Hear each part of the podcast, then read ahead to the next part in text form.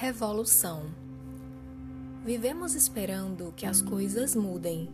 O mundo, os amores, o trabalho. Parece que ainda não está bom, que falta uma dose de realização, uma alegria perene, um detalhe qualquer.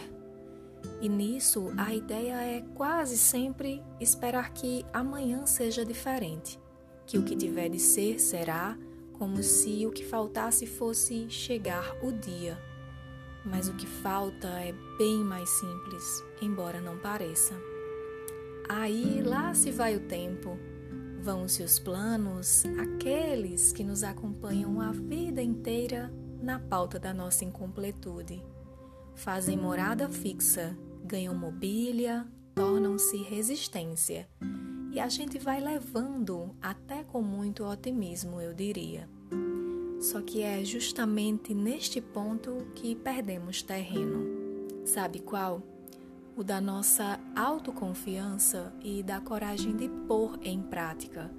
Então somos literalmente engolidos pela frustração, pelo medo de prosseguir como se o caminho não valesse a pena.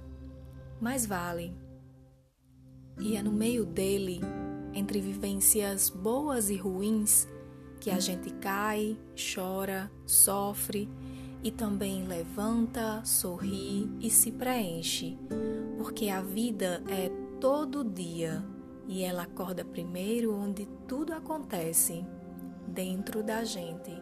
É daqui que se faz a maior revolução.